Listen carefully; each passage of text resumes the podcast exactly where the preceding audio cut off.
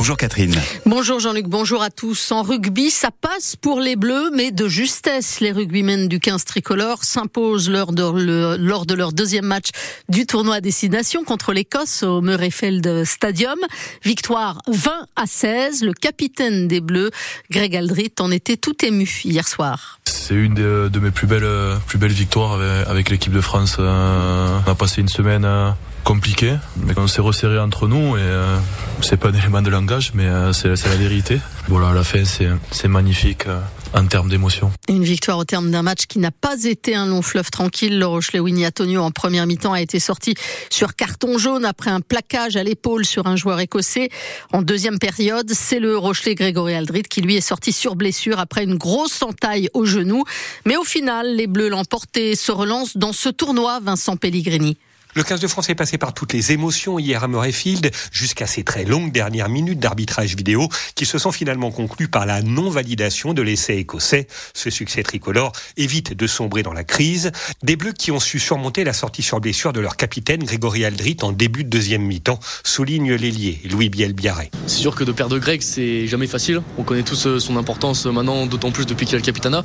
Mais non, je pense que c'est l'apport euh, définisseur. Le banc euh, très puissant qu'on avait, les a vraiment mis à mal euh, quand ils sont rentrés. Et notre force de caractère aussi de vouloir vraiment aller chercher ce match. Je pense que tout ça mis bout à bout, ça, ça fait qu'on qu réussit euh, à gagner euh, aujourd'hui. Sans rendre hier une très belle copie, le 15 de France a montré sa capacité de réaction après la déroute subie face aux Irlandais. C'est ce que retient le troisième ligne, Charles Olivon. Après une semaine qui était pas très fun, on va dire, hein, on s'est posé des questions, on s'est remis en question. Même si tout n'est pas parfait, on a des secteurs où on pêche encore. Et eh bien on s'est accroché ensemble, on a été le chercher ensemble, donc fier de ça. Les Bleus vont désormais disposer d'une petite semaine de repos avant d'entamer leur préparation pour leur troisième match dans ce tournoi.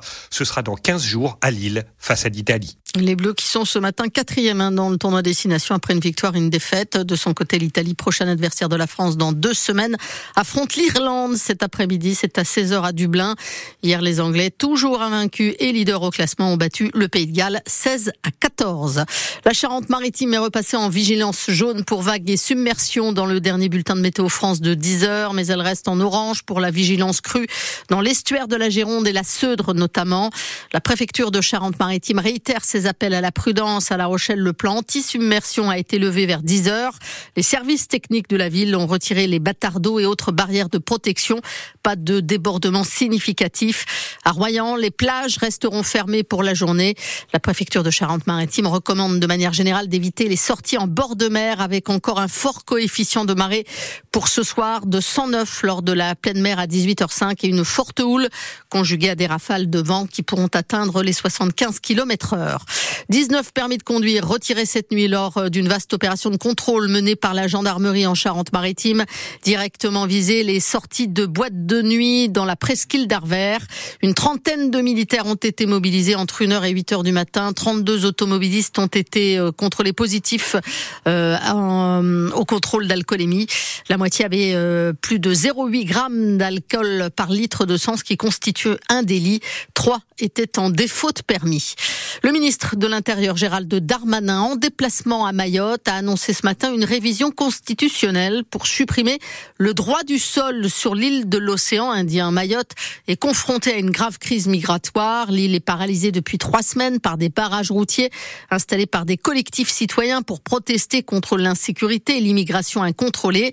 En supprimant le droit de sol, le gouvernement entend réduire l'attractivité de l'archipel. C'est ce qu'a expliqué ce matin Gérald Darmanin.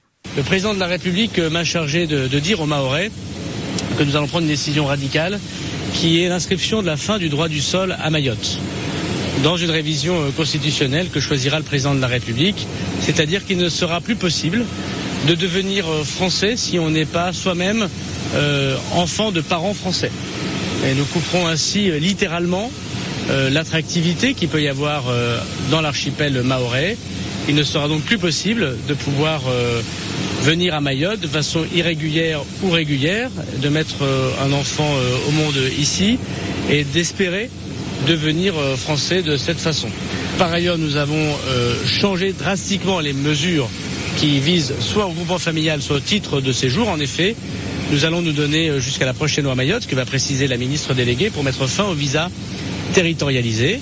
Ces visas territorialisés n'ont plus lieu d'être Et en effet, Mayotte, qui est un territoire commun à l'ensemble de la République, euh, n'a pu à connaître cette situation.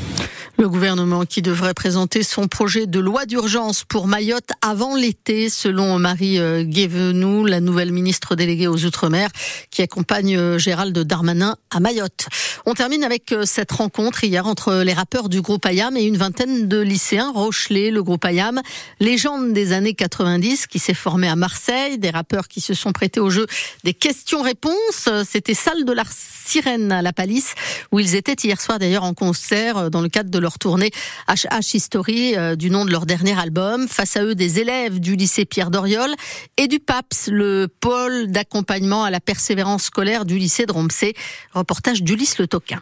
Assis en demi-cercle face aux chanteurs, les élèves avaient bien travaillé les questions. De quel feat êtes-vous le plus fier? Les rappeurs répondent Isaac Hayes, Elton John, puis la question de leur concert le plus fou, réponse d'Akenaton. On disait, euh, quand on a commencé avec Ayam, un jour on jouera devant les pyramides, et puis on a fini par jouer au pied des pyramides en 2008. Derrière ça, il y a Central Park. Central Park, rien que ça. La demi-heure est passée en un claquement de doigts. Pour la fin, les lycéens ont préparé des petits textes à lire. Issu de La Rochelle, non, ce n'est pas une farce.